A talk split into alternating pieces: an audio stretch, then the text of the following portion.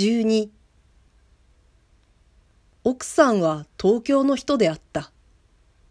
それはかつて先生からも奥さん自身からも聞いて知っていた。奥さんは、本当を言うと愛の子なんですよ、と言った。奥さんの父親は確か鳥取かどこかの出であるのに、お母さんの方はまだ江戸といった自分の市ヶ谷で生まれた女なので、奥さんは冗談半分そう言ったのである。ところが先生は全く方角違いの新潟県人であった。だから奥さんがもし先生の書生時代を知っているとすれば、郷里の関係からでないことは明らかであった。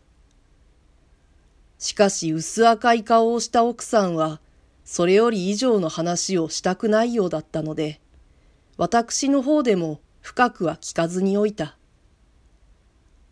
先生と知り合いになってから先生の亡くなるまでに、私は随分いろいろの問題で、先生の思想や情操に触れてみたが、結婚当時の状況については、ほとんど何者も聞き得なかった。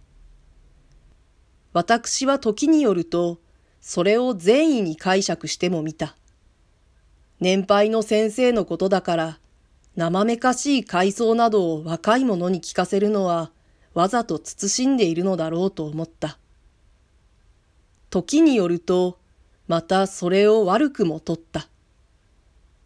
先生に限らず、奥さんに限らず、二人とも私に比べると、一時代前の飲酒のうちに成人したために、そういう艶っぽい問題になると、正直に自分を解放するだけの勇気がないのだろうと考えた。もっとも、どちらも推測に過ぎなかった。そうしてどちらの推測の裏にも、二人の結婚の奥に横たわる華やかなロマンスの存在を仮定していた。私の家庭は果たして謝らなかった。けれども私はただ恋の反面だけを想像に描き得たに過ぎなかった。先生は美しい恋愛の裏に恐ろしい悲劇を持っていた。そうしてその悲劇のどんなに先生にとって惨めなものであるかは、相手の奥さんにまるで知れていなかった。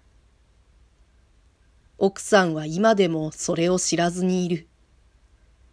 先生はそれを奥さんに隠して死んだ。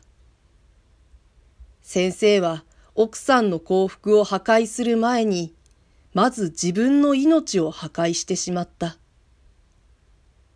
私は今、この悲劇について何事も語らない。その悲劇のためにむしろ生まれ出たとも言える二人の恋愛については、さっき言った通りであった。二人とも私にはほとんど何も話してくれなかった。奥さんは慎みのために。先生はまた、それ以上の深い理由のために。ただ一つ、私の記憶に残っていることがある。ある時花自分に、私は先生と一緒に上野へ行った。そうしてそこで美しい一対の男女を見た。彼らはむつまじそうに寄り添って花の下を歩いていた。場所が場所なので、花よりもそちらを向いて目をそば立てている人がたくさんあった。新婚の夫婦のようだね。と先生が言った。仲が良さそうですね。と私が答えた。先生は苦笑さえしなかった。二人の男女を視線の他に置くような方角へ足を向けた。それから私にこう聞いた。君は恋をしたことがありますか？私はないと答えた。